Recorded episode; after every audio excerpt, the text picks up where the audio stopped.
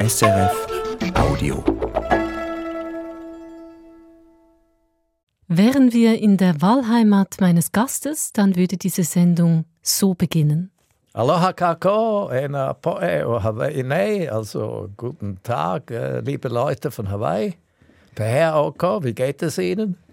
Dann würden wir das jetzt mal auf die Schweiz übertragen. Willkommen zur Sendung Musik für einen Gast mit Niklaus Schweizer, Professor für Germanistik an der Universität von Hawaii und Honorarkonsul der Schweiz in Honolulu. Mein Name ist Iren Grüter. Niklaus Schweizer, Sie haben eine lange Reise hinter sich. Sie haben mir gesagt, Sie ignorieren die Zeitverschiebung einfach. Das sind ja doch immerhin elf Stunden. Wie gelingt Ihnen das diesmal? Ja, das ist ganz gut gelungen. Ich mache einfach sofort weiter, ich passe mich an an die neue Zeit und tue so, wie wenn ich äh, immer hier gewesen wäre. Habe auch das Gefühl, dass ich gar nie weggegangen bin. Und äh, so geht das sehr gut. Das ist erstaunlich, aber Sie haben nun mittlerweile auch Übung mit dem Umgang mit der Zeitverschiebung. Sie leben seit über 50 Jahren in Honolulu, ist das richtig? Ja, aber eigentlich auch in der Schweiz. Ich mache also beides. Sie kommen immer wieder zurück. Ja, ja, ja. Ich bin in, in diesem Sinn gar nie weggegangen. Jetzt ist es ja nicht äh, unbedingt zu erwarten, dass ein Germanist in Honolulu lehrt. Was hat Sie denn nach Hawaii verschlagen? Das ist eigentlich die Musik. Die hörte ich schon als Junge von äh, American Forces Network in München. Immer am Samstagnachmittag hörte man Hawaii Calls von Webley Edwards eine ganz berühmte Sendung, die jahrzehntelang ausgestrahlt wurde, mit dem Rauschen des Meeres und so weiter. Und ich dachte mir, ein Volk, das eine solche Musik produziert, muss ein ganz spezielles Volk sein.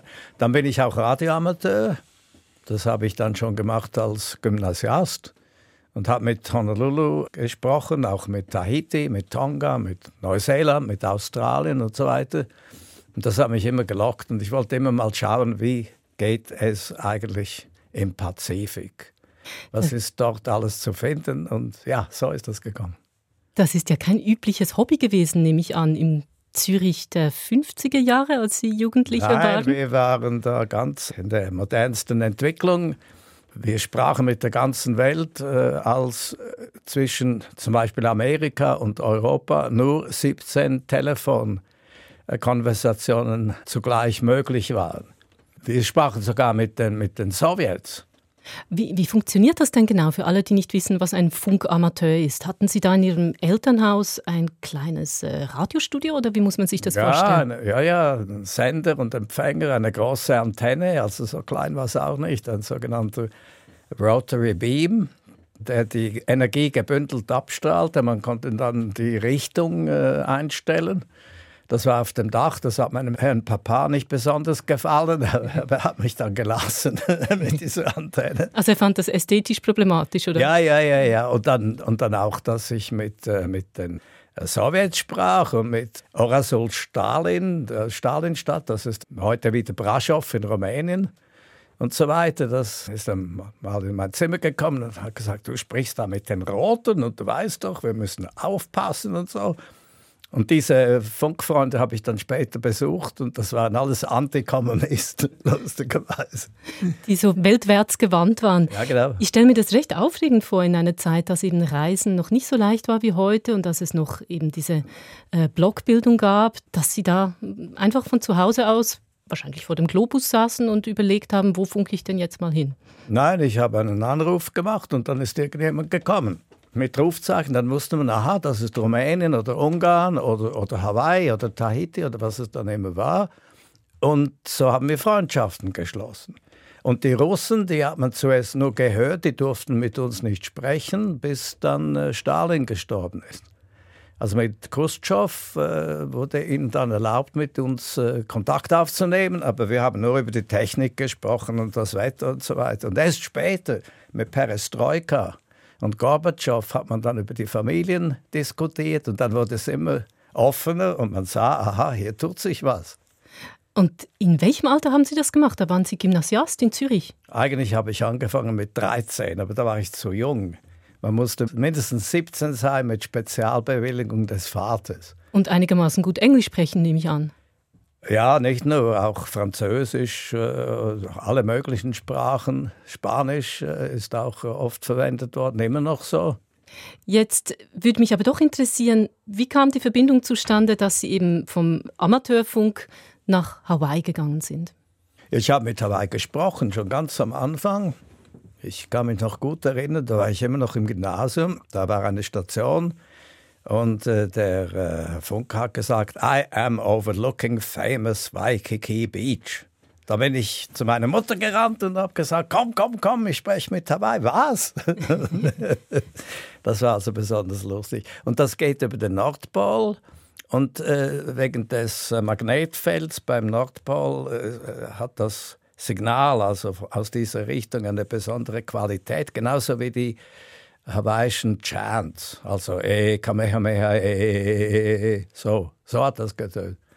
Das hat mich natürlich besonders äh, angelockt. Und dann haben Sie entschieden, dass Sie eines Tages da leben wollen, oder wie genau? Nein, nicht leben. Ich wollte einfach mal auf Besuch dorthin und mal mich umsehen. Und ich dachte natürlich, das ist dann Bubentraum und äh, nachher äh, zerstieb das als Illusion. Aber als, als ich das erste Mal dann wirklich dort ankam, habe ich gesehen, ein Moment mal, das ist ja viel spannender, als man denkt. Also nicht nur Hula-Mädchen und Surfen äh, und so weiter, sondern das ist eine ganz spannende Kultur und mit einer komplizierten Geschichte.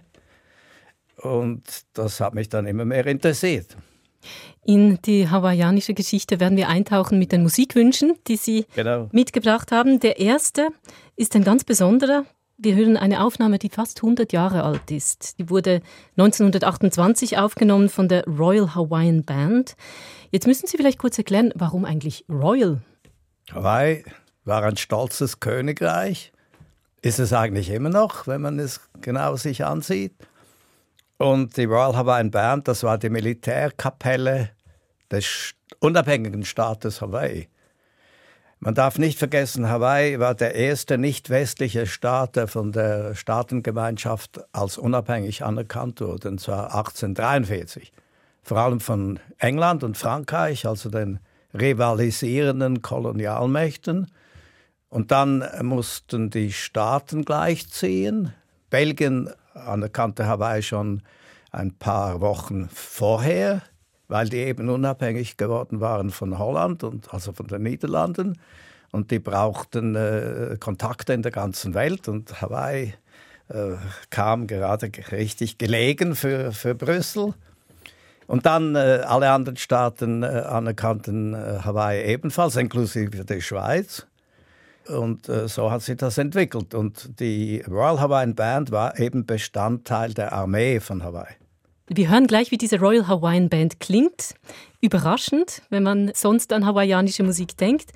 Hier in diesem kurzen Ausschnitt, anderthalb Minuten aus der historischen Aufnahme, hören wir sie mit, vielleicht können Sie mir bei der Aussprache des Titels helfen. Aloha Oi, das heißt, ich liebe dich. Das ist ein Liebeslied.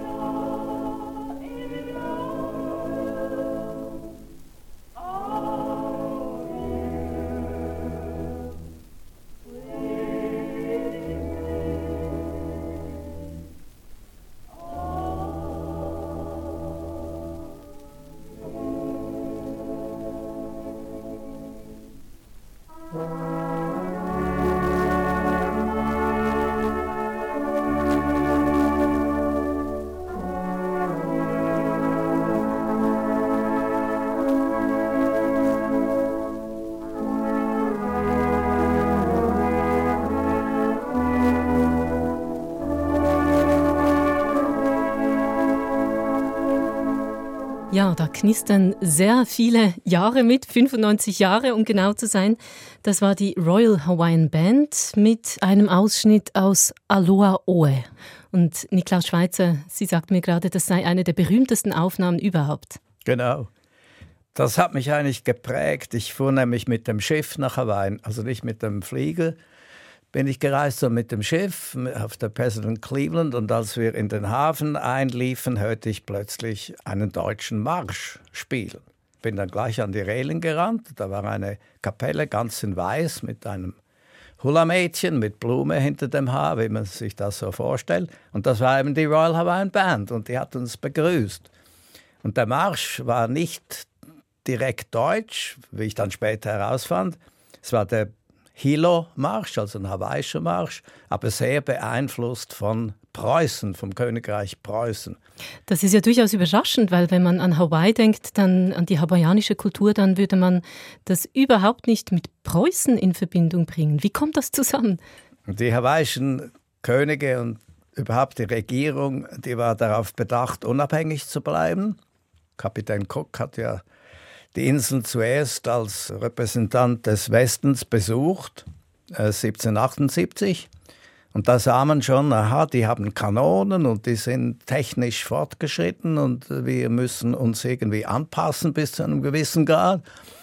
Und man hat dann unter anderem das Königreich Preußen als äh, Muster genommen für die Institutionen, die man schaffen musste, um als ebenbürtig angesehen zu werden hat dann einen Kapellmeister aus äh, Berlin und Potsdam engagiert, Heinrich Berger, der kam schon 1872 und der hat dann die Musik der Royal Hawaiian Band, die schon seit 1836 existierte, äh, weitgehend geprägt und eben zum Teil auch preußisch, aber es ist dann eine Kombination von hawaiisch und Preußen und auch von Österreich mit Walzen. Also der Walzer wurde ganz berühmt. Das ist eine verrückte Geschichte. Also bevor ja, Hawaii zu den USA gehörte, annektiert wurde, äh, war es ein eigenständiges Königreich und diese ja. Könige haben in Preußen einen Kapellmeister engagiert, um das aufzubauen, was wir heute als hawaiianische Musik hören. Ist ja, genau. Ist, das ist ein wichtiges Element, nicht nur es spielen auch die äh, Kirchenlieder eine Rolle, weil Missionare erschienen aus Neuengland 1820. Das waren Calvinisten, die haben berühmte äh, Kirchenlieder gebracht äh, mit einem Hintergrund von Genf und Zürich übrigens auch. Es besteht also eine Beziehung von Zürich nach Genf, Zwingli, Calvin, dann John Knox nach Schottland, dann England, dann die Mayflower, dann die Missionare äh, nach Hawaii. Das ist auch so spannend. Also die Schweiz spielt eine Rolle hier, ebenfalls. Da gibt es also eine ganz wilde Mischung von kulturellen Einflüssen. Ja, genau. Jetzt das Stück, das wir gerade eben gehört haben, ja. Aloha Oe. Sie sagten mir gerade, das sei ein Liebeslied. Ja, das heißt, ich liebe dich. Und die Geschichte ist folgende: Die Königin, also Lili Uokalani, letzte Königin von, von Hawaii, die besuchte einen Beamten ihres Hofs auf der anderen Seite der Insel. Man hatte ein großes Fest, man äh, ging zu Pferd zurück über den Pali, also über den Pass, wo heute die Autos fahren. Und als man anfing äh, loszureiten, kam ein hübsches Mädchen und hat einem der Begleiter der äh, Lili Uokalani einen Blumenkranz überreicht, einen Lei. Und das hat sie so bewegt, dass sie auf dem Ritt zurück nach Honolulu dann dieses Lied komponiert hat. Und das war Ende des 19. Jahrhunderts? Ja, nicht ganz Ende, das war so 1878 oder so. Als ich diese Aufnahme gesucht habe, die wir gerade gehört haben, mhm. hieß es dazu eben, das sei bei der Ankunft und der Abfahrt von Schiffen gespielt worden. Sie haben das ja selbst erlebt, haben Sie erzählt. Ist die Royal Hawaiian Band, die es übrigens immer noch gibt, eine Art Kapelle für festliche Momente. Oh ja, nicht nur festliche, irgendwelche staatlichen Ereignisse.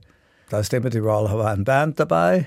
Dann auch die Hawaiier brauchen sie für äh, sogar Demonstrationen manchmal und solche Sachen. Und 1983 gingen wir auf eine Europatournee mit der Royal Hawaiian Band, äh, acht Länder.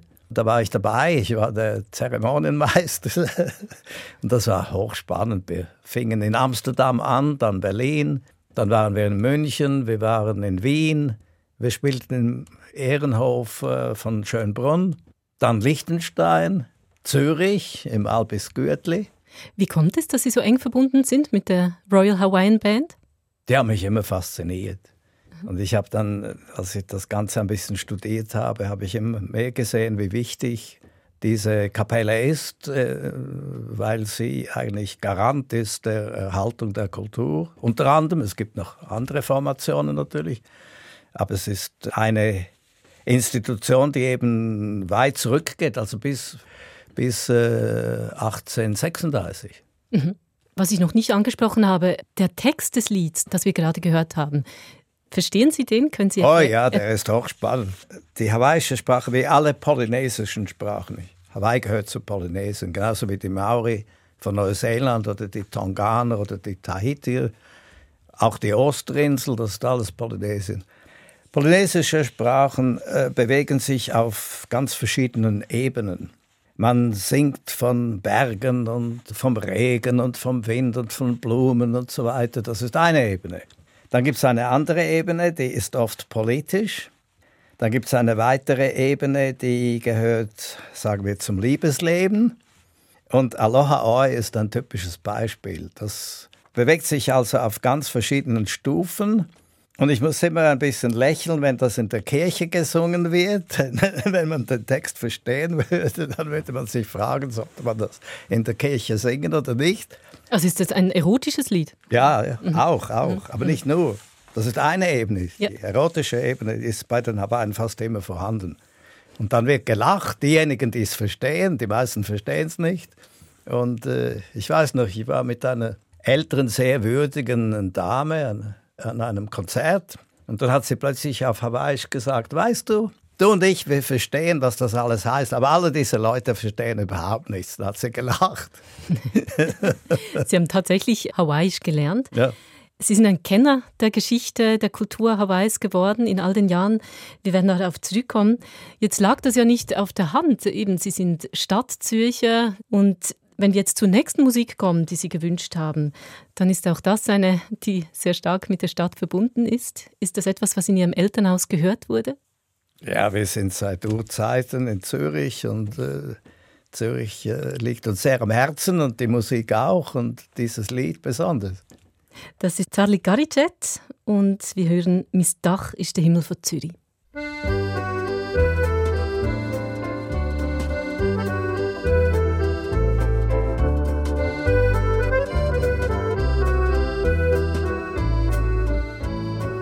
Jetzt schaut er das an. Jetzt schaut er das an, das Bellevue am Morgen. Jetzt nimmt doch eine Pupille voll Autoschlangen, Tram durcheinander und Fußgängerschlamasse. Ja, nein, da bist du ja vor lauter Herzinfarktkandidat umgeben. Da ist ja eine wie ich direkt ein Fremdkörper. Wenn du genau so mitsäcklisch und ellböglisch und druckst wie alle anderen, dann hast du wirklich das Gefühl, du ein exotisches Wundertier, das vom Zoodirektor Ausgang gegen Ehrenwort bekommen hat. Bellevue am Morgen. Das darf doch nicht wahr sein. Da machst du dir ja bald einmal Sorgen, wegen der Sorgen, die die lieben gehetzten Mitmenschen offenbar haben. Du, was brät man pro Nacht für ein Kahn im Kreis 8? Sie wupple, sie wupple, sie wupple. Du, was ist der Betrag für einen grandigen Schlag? Grad am See, grad am See, grad am See. Hast in Lachber ein Schranz gut Futter auf Ilanz in Chile, in Chile, in Chile. Hast was soll denn der Krach weg am Dach, über am Dach? S'il vous plaît, s'il vous plaît, s'il vous plaît. Komm, Bruder, verheb's. Komm, Schwester, stell ab. Was braucht denn ein relativ normaler Zeitgenoss? Mit einer noch nicht abgebrochenen Anatomie. Eine eigene Wohnung, eine Türe. Mein Dach ist der Himmel von Zürich und das Bellevue mein Bett, wo ich Fuß. Und Schipfi mein Bänkli und Meiser mein Schränkli und Zürich, ganz Zürich mein Haus. Mein Dach ist der Himmel von Zürich das Bellevue mein Bett, wo ich Fuß. und Nacht ist Laterne, der Mond mit der Sterne und Zürich, ganz Zürich, mies Haus. Komm, Bruder Phelps, komm, Schwester, stell ab. Spinnst denn du? Was hast denn davon, wenn endlich deinen Schlag entdeckt hast, wie ein Guffe in einem Heustück drin? Hä? Sorge hast von wegen der Einrichtung, seit du. Unser einer hat auch schon einmal wollen, auf einer so supermodernen Stromlinie-Couch als Hühnerauge voll Schlaf nehmen. Du, ich kenne das Gefühl in der Wohlbedarfsstühl. S'il vous plaît, s'il vous plaît, s'il vous plaît. Du, ich weiß, wie sein mich an der schwedischen Tisch. Windelweh, Windelweh, Windelweh. Hast mich spickt's oder Bock vor am Fisch der Barock. Jemine, jemine, jemine. Hast was soll ich denn nur mit dem Kabels versuchen? S'il vous plaît, s'il vous plaît, s'il vous plaît. Komm, Bruder, verheb's. Komm, Schwester, stell ab. Schmiss das Zeug doch ins Brockenhaus oder verschenk's am Landesmuseum und mach's so wie nie. Ich hab nämlich für den richtigen Heimatstil eine ganz besondere Gespüre. Mein Dach ist der Himmel von Zürich und das Bellevue mein Bett wohnt im Fuß. Und da die Wettli und Limmerts Klosettli und Zürich, ganz Zürich mein Haus. Mein Dach ist der Himmel von Zürich und das Bellevue mein Bett wohnt im Fuß. Und Nacht ist Laterne, der Mond mit der Sterne und Zürich, ganz Zürich, mein Haus. Zarli Garicetin, Musik für einen Gast, auf Wunsch von Niklas Schweizer gespielt. Ist das äh, eine Musik, bei der Kindheitserinnerungen wach werden für Sie? Ja, sicher. Weil äh, Zürich immer mein Lebensmittelpunkt war und ist. Und dieses Lied äh, fasst eigentlich alles zusammen, was uns an Zürich teuer ist. Sie meinen den Lebensraum der Stadt oder wie? Lebensraum der Stadt, äh, die Lage, der See, der, der Fluss, alles. Ist äh, Musik in Ihrem Elternhaus wichtig gewesen? Ja, meine Tante war Musiklehrerin. Ich musste zuerst die Geige spielen, das war nicht so großartig. Dann habe ich angefangen, äh, Ziehharmonika zu spielen und in Hawaii die Ukulele. Aber Musik ist immer wichtig gewesen, ja, absolut. Spielen Sie sie noch, die Ukulele? Ja, ja. ja.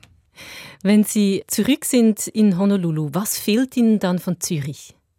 Eigentlich alles, aber, aber Hawaii ist eben auch spannend. Und, und ich weiß ja, dass ich äh, in äh, absehbarer Frist wieder in Zürich bin. Also wenn ich jetzt nicht mehr nach Zürich reisen könnte, das wäre ganz schlimm. Aber solange das in Ordnung ist, äh, mit, mit dem Virus, also Covid, war es ein bisschen komplizierter. Aber das haben wir bis zu einem gewissen Grad überwunden. Zwar immer noch da, aber man ist nicht mehr so eingeschränkt. Ja, Zürich und äh, Hawaii sind Eckpfeiler meines Lebens, wenn man so will. Sie lehren immer noch an der Universität von ja. äh, Hawaii. Jetzt müssten Sie das ja eigentlich nicht mehr. Sie sind Jahrgang 1939, Sie könnten sich auch zur Ruhe setzen, aber offenbar haben Sie doch die Leidenschaft für die Lehre. Was mögen Sie so sehr an Ihrem Beruf? Das ist äußerst spannend. Der Pazifik ist in Bewegung, kulturell, politisch, musikalisch. Hawaii war immer ein Zentrum des Pazifik und äh, eine Weile lang verschwand das ein bisschen. Das kommt jetzt zurück, nachdem der Kolonialismus äh, ein bisschen diese Gemeinschaft gestört hat. Die kommt jetzt immer mehr wieder und das zu sehen und ein bisschen dabei zu sein, ist eben auch spannend. Jetzt würde mich aber doch noch interessieren, weil Sie ja Germanistik lehren. Das hat mich überrascht, dass es äh, auf Hawaii tatsächlich Studierende gibt, die sich für klassische deutsche Literatur interessieren. Die Deutschen haben immer eine große Rolle gespielt.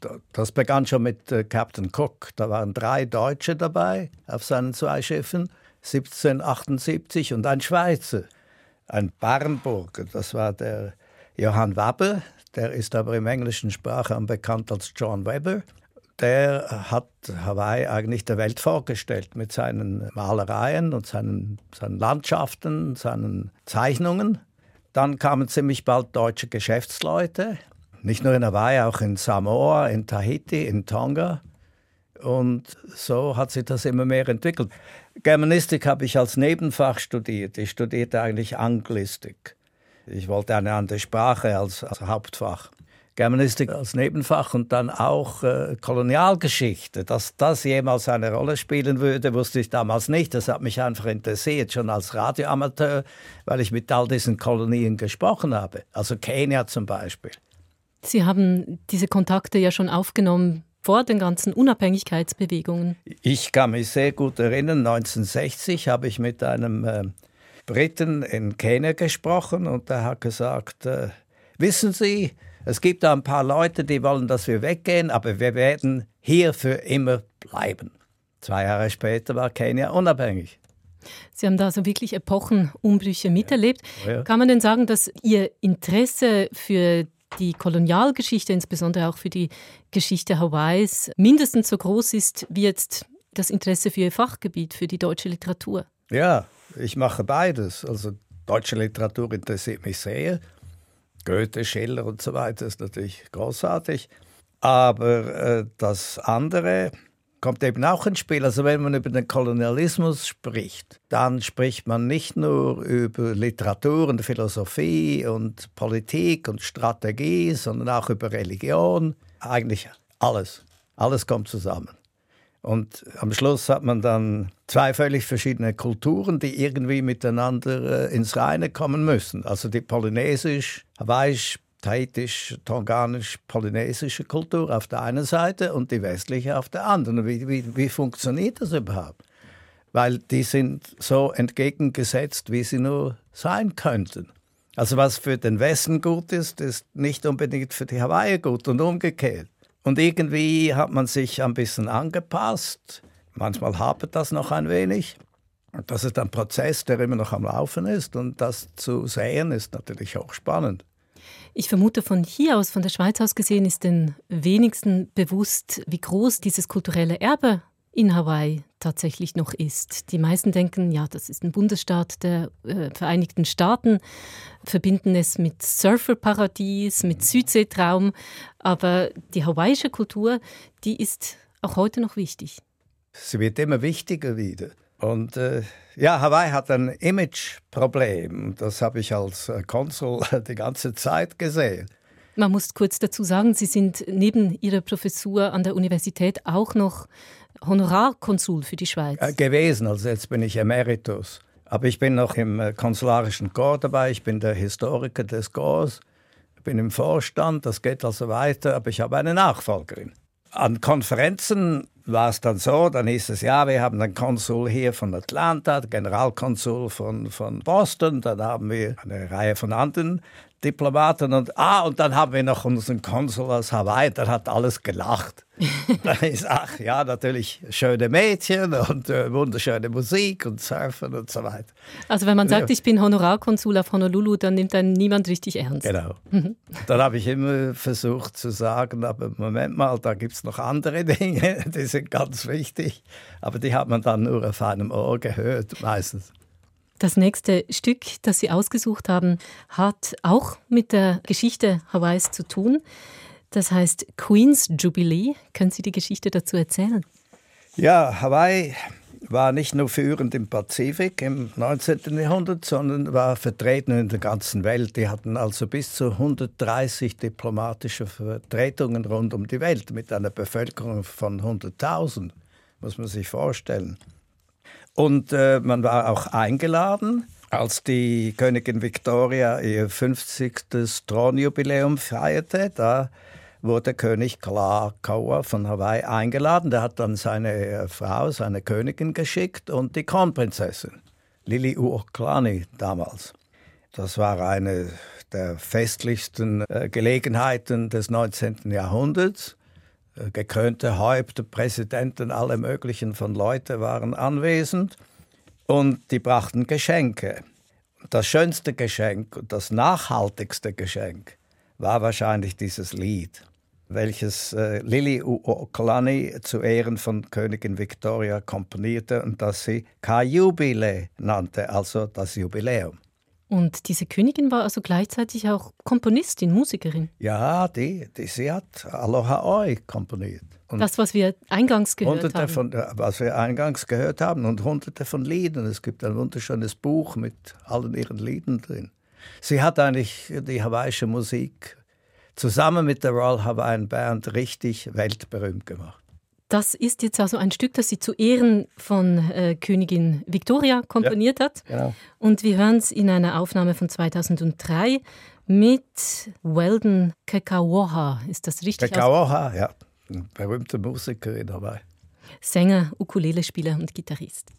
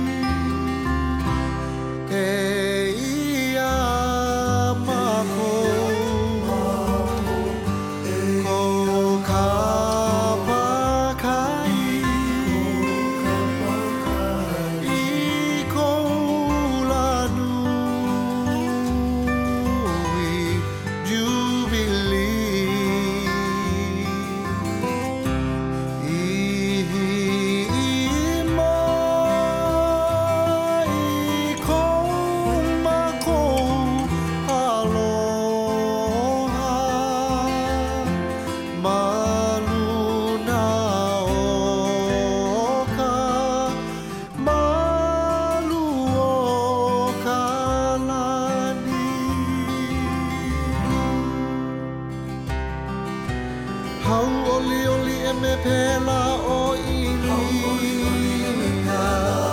O ke ia maka iki jumili a ko na ali. O ke iki jumili a na ali Ni ke au holo o ko a. E hi ilani e mililani Ua hui hui a me hau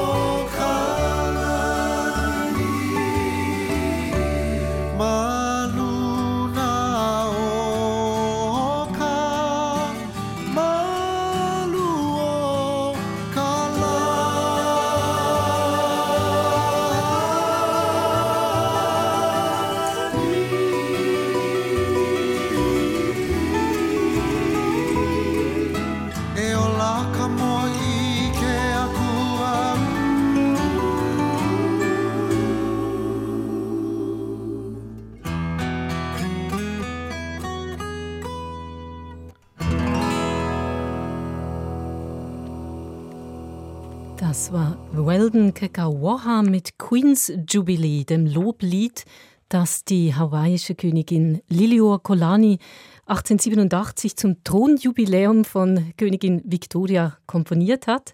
Wir haben es hier in Musik für einen Gast auf SRF 2 Kultur gespielt auf Wunsch von Niklaus Schweizer, der mir, während das Lied lief, simultan übersetzt hat, worum es da ging. Können Sie das noch mal ganz kurz umreißen? Ja, es heißt also wir sind hier voll Bewunderung für Sie, Königin von England. Ihr Ruhm erreicht die ganze Welt, die nördlichen Meere, die südlichen Strände. Überall sieht man ihre Kraft, also Mana, das ist übernatürliche und natürliche Kraft. Und hier sind wir an ihrem Strand am Tag ihres Jubiläums und wir bringen für sie unsere Liebe, unser Aloha und Gott beschütze sie und lasse sie lange leben. Die Königin Liliuokalani hat das also zu einem Zeitpunkt komponiert, als Hawaii noch ein unabhängiges Königreich war. Genau. Also ein Lied von einer Königin für die andere sozusagen. Sie war Kronprinzessin damals. Kronprinzessin. Königin wurde sie ein paar Jahre später. Und hat äh, Victoria das zu schätzen gewusst? Weiß man das? Sicher, aber ich glaube nicht, dass sie die Worte verstanden hat. Wahrscheinlich nicht. Aber die Melodie hat sie bestimmt geschätzt. Sie verstehen die Worte. Wie haben Sie Hawaiianisch gelernt? Oder sagt man eigentlich Hawaiisch oder Hawaiianisch? Ich schwanke. Ja, zu Recht, weil Hawaiisch geht eigentlich auf die Sprache selbst zurück, weil dieses Hawaiian, das kommt vom Englischen. Aber es ist beides korrekt. Aber ich würde zunächst sagen Hawaiisch. Äh, besser als Hawaiianisch, aber das andere ist auch korrekt. Wie habe ich das äh, gelernt? Äh, ich habe ja Deutschunterricht zuerst einmal an einem Gymnasium, das dann von Obama besucht wurde, lustigerweise. Und da hat der ähm, Kenner, der damalige Kenner der hawaiischen Sprache, Professor Samuel Albert, uns einen Vortrag dargegeben und gesagt, ja, wir sehen wahrscheinlich, das war 1970, wir sehen wahrscheinlich das melancholische Ende einer Sprache, weil die Sprache verschwinden wird. Und ich habe mir gedacht, die musst du noch lernen, bevor sie verschwindet. Also auf Hawaii haben nur noch wenige Leute überhaupt Hawaiisch sprechen können. Es waren nur noch 2000 und die meisten waren 60 oder älter und dann ein paar Kinder. Es gibt noch eine Insel, die hat die Sprache nie verloren, das ist Niihau. Aber es sah so aus, wie wenn sie verschwinden würde. Und dann bin ich in einen äh, Kurs gegangen und dachte, ja, da sind dann so ein paar Pensionäre, die nichts Gescheiteres zu tun haben, als ein bisschen mit der hawaiischen Sprache zu spielen. Und habe dann festgestellt, meine Mitstudenten, das waren alles junge Hawaii, das war die erste Generation, die die Sprache wieder gelernt hat. Und die äh, hatten dann später Stellen im Schulwesen und an der Universität und das sind die, die die Sprache retteten. Und jetzt kommt sie zurück, immer mehr wieder.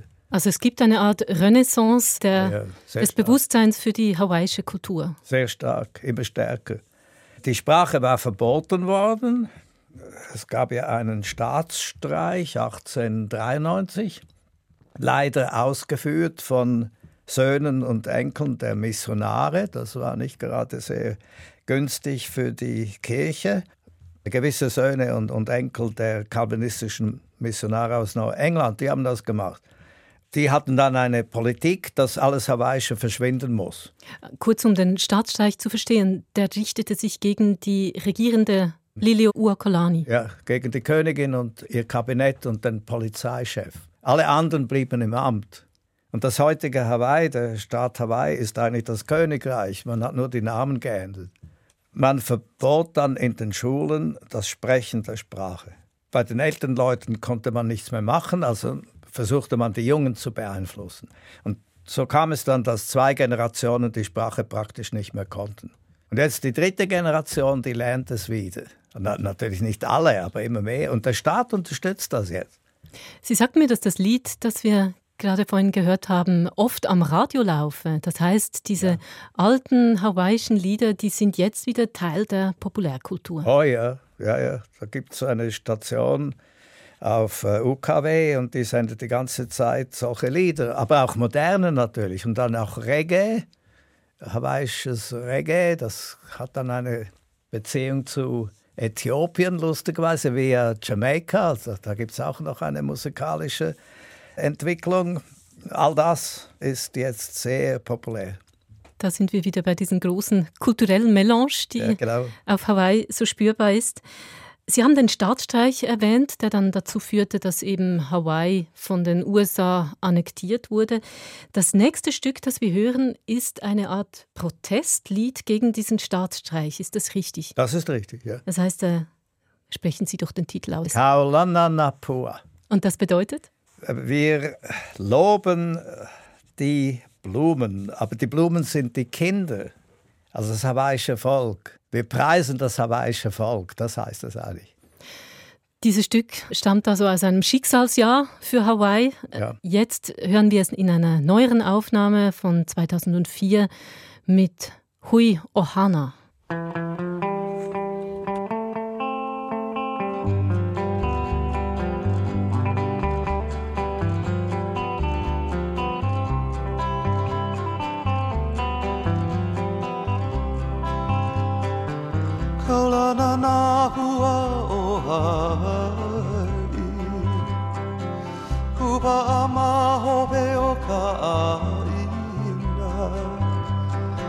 Hiki mai ka elele o ka loko ino Palapala nunu me ka paka.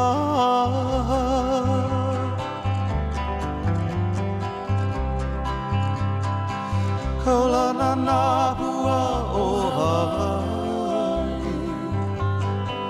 Kuba a maho ki mai kai lele o ka loko ino. Halabala anunu me ka paka.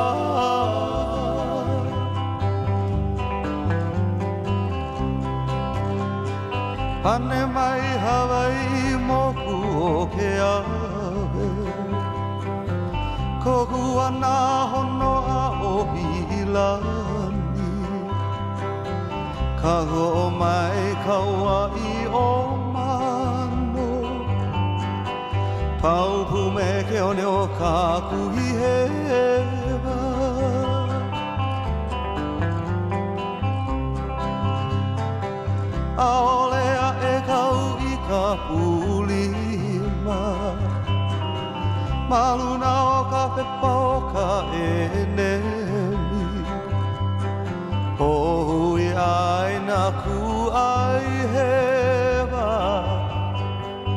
ka pono sihila o ke kanaka.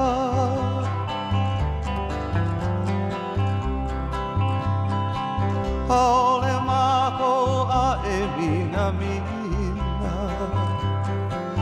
I ka pukala o ke au puni Ua lava mako i ka pohaku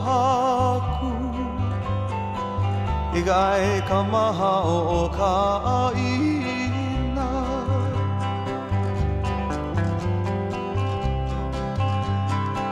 Ma hope ma ko o lili ula.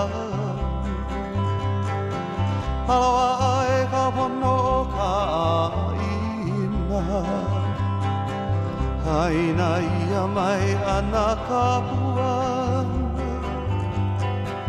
O ka poe i aloha i ka ina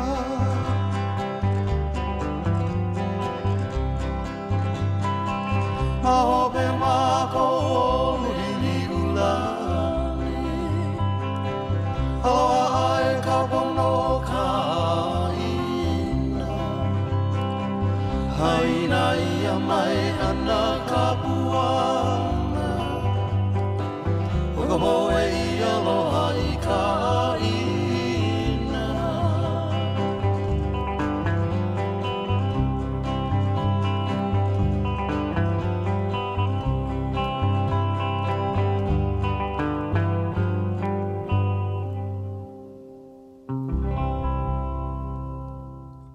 Das war die Band Hui Ohana, eine Aufnahme von 2004 ausgesucht für Musik für einen Gast von Niklaus Schweizer. Ja, Sie haben vorhin gesagt, das ist ein Protestlied. In meinen Ohren klingt diese Musik aber so friedlich und gelöst, dass man sich überhaupt nicht vorstellen kann, was der Hintergrund dieser Entstehung ist, nämlich ein Staatsstreich. Hatte das denn irgendeine Wirkung? Das Lied hat sehr viel bewirkt. Es zeigt, dass das hawaiische Volk absolut gegen diesen Staatsstreich war. Es ist immer noch ein ungelöstes Problem heute. Wie sich das entwickeln wird, äh, werden wir sehen. Das Interessante ist, dass das Lied sehr oft gespielt wird für Touristen, die keine Ahnung haben, was dahinter steckt. Ich habe sogar an einer Hochzeit einmal gehört. Die Melodie, äh, wie Sie gesagt haben, Frau Grüter, ist wirklich sehr äh, lieblich, aber die Worte sind äußerst dezidiert. Also die richten sich gegen diesen Staatsstreich. Wir lieben oder? unsere Königin, wir unterstützen sie mit vollen Kräften. Wir wollen das Geld, das die neue Regierung uns erbietet, nicht. Das brauchen wir nicht. Wir essen lieber die mystischen Steine unseres Vaterlandes. Da muss man wissen, dass Steine eben Manna haben, also diese natürlich übernatürliche Kraft, deswegen die Steine. Also da kommt äh, die Mythologie Hawaiis genau. mit ins Spiel. Mhm. Richtig. Und, und dann ist die Rede von K-Enemy, der Feind, unser Feind, mit denen wollen wir nichts zu tun haben. Wer ist der Feind? Leider gewisse Söhne und Enkel der Missionare, die das Christentum gebracht haben. Also ist das Ganze letztlich ein religiöses Problem. Wirkt denn dieser Protest gegen die Annexion Hawaiis durch die USA bis heute nach? Also gibt es heute noch Hawaiianerinnen und Hawaiianer, die das gerne ungeschehen machen würden? Es gibt immer mehr. Das ist ein Prozess, der abläuft. Wie sich entwickelt, wird man sehen, aber die Kräfte sind enorm.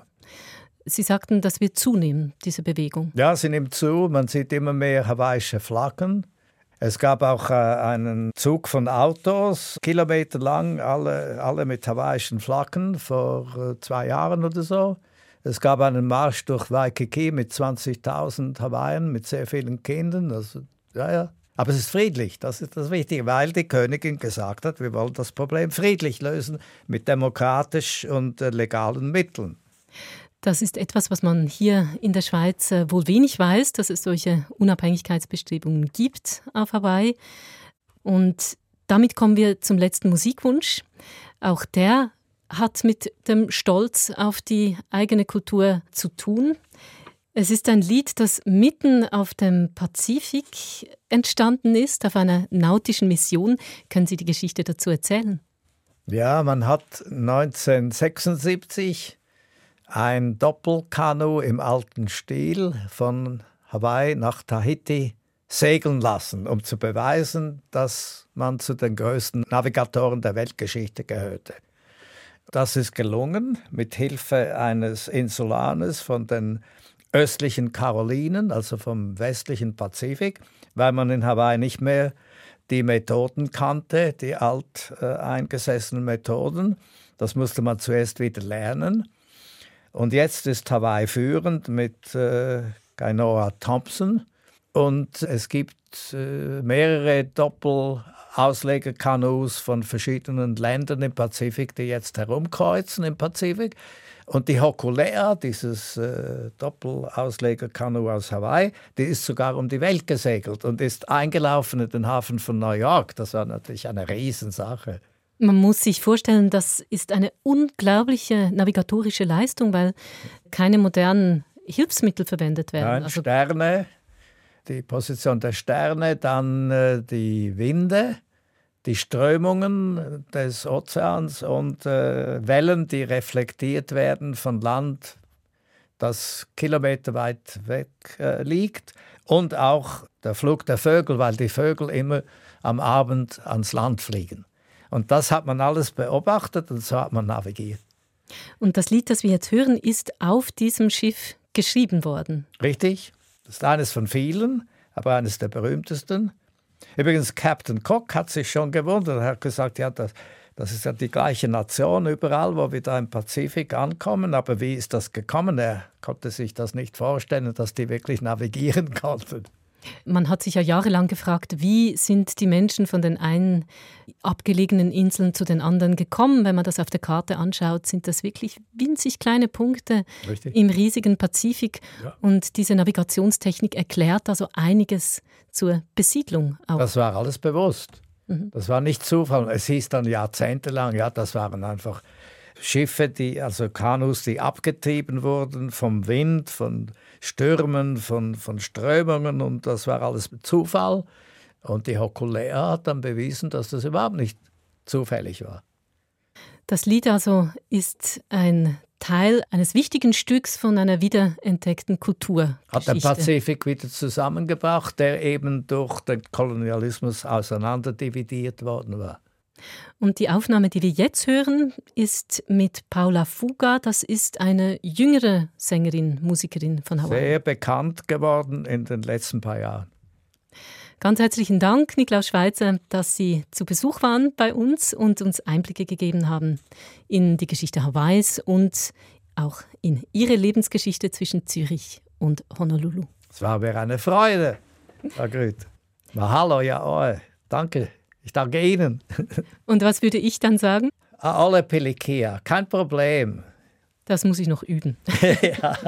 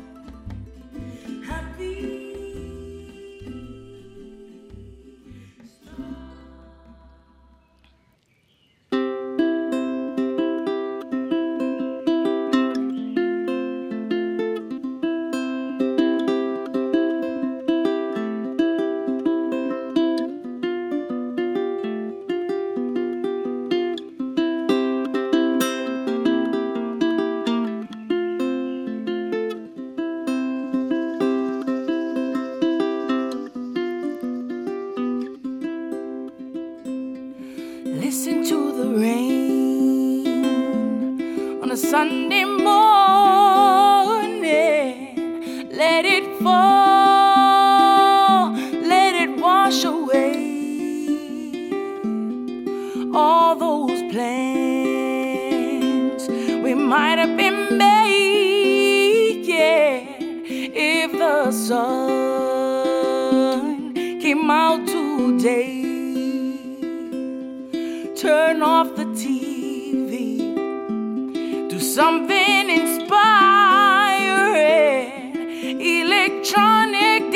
Devices, put them all away and listen to the birds sing and the puddles flapping their wings. Can you hear them rejoicing? Thank you for this day. So listen to the rain on a Sunday morning. Let it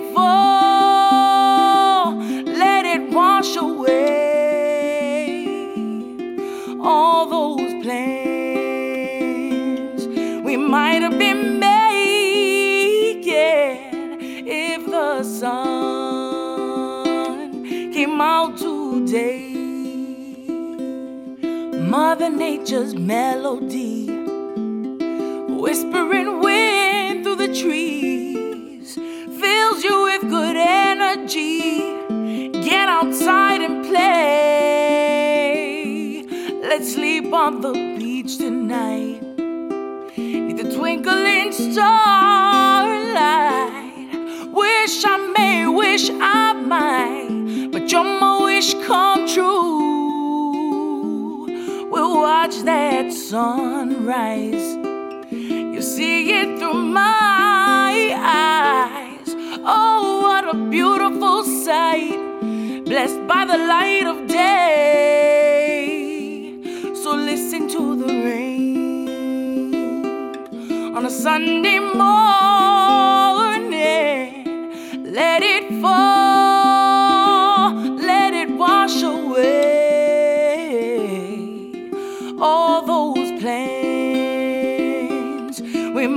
been making if the sun came out today. If the sun came out today.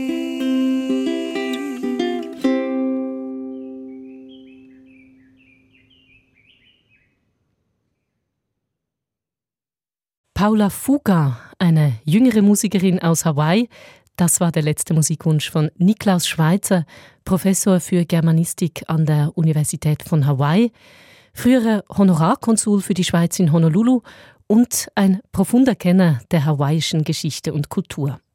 Merci fürs Zuhören. Mein Name ist Iren Grüter und Sie können diese Sendung auch online hören unter SRF Musik für einen Gast. Dort finden Sie auch eine Liste mit allen Angaben zur gespielten Musik. SRF Audio.